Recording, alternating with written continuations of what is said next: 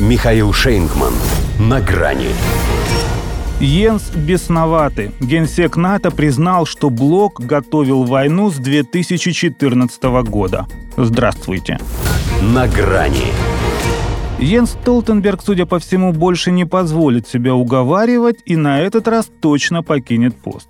Пусть ходят слухи, что его опять могут попросить остаться, но они ничем не подкреплены.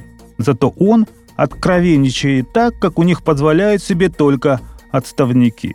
Закругляется он, правда, осенью, но настроение, видимо, уже чемоданное. Предваряя своей пресс-конференции, саммит министров обороны НАТО заявил, что Альянс с того самого 2014 года усиленно готовился к украинскому конфликту, поэтому начало специальной военной операции не стало для него неожиданностью. Не сказать, конечно, что раскрыл великую тайну. Тем паче после того, как это сделали Меркель с Оландом, назвавшие Минские соглашения ширмой. Но от все еще действующего фигуранта западной агрессии это прозвучало как увесистая заявка на собственный участок скамьи подсудимых и на свои 9 граммов. Хотя пуля это слишком почетно. Таким хватает веревки. А признал бы, что СВО не стало сюрпризом, поскольку 8 лет они к тому и готовились, что спровоцировать бойню – это засчитали бы как сотрудничество со следствием. А так, что Столтенберг, что Нюрнберг – один конец. И вопрос один. Что же вы так плохо готовились-то, если теперь вам приходится догоняться и с регулярностью, достойной лучшего применения, особенно если говорить о ней в день всех влюбленных, пожарном режиме проводить свои сходки, саммиты и прочие Рамштайны? Ведь даже 14 февраля занимаетесь войной, а не любовью. Или в том и заключалась ваша военная хитрость, чтобы повышать эскалацию по мере отступления и давать железо, когда горячо? Вот и Столтенберг перечисляет три этапа накачки ВСУ оружием так, словно все им шло по плану.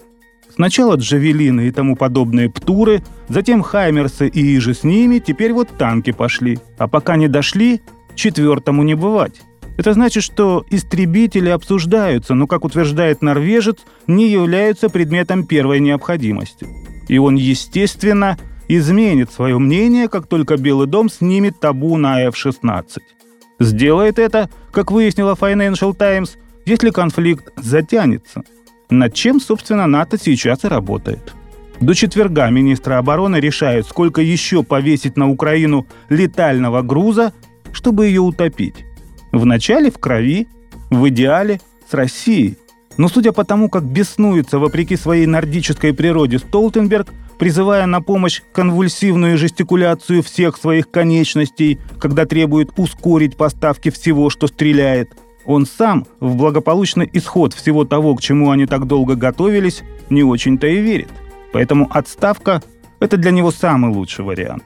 И ведь что характерно, при всех его заслугах а человек все-таки генсечил на трех президентов США и каждому сумел угодить. Даже НАТО-ненавистник Трамп называл его своим первым поклонником. Незаменимым его, тем не менее, назвать нельзя. Это же цыплят по осени считают. А петухов у них не счесть.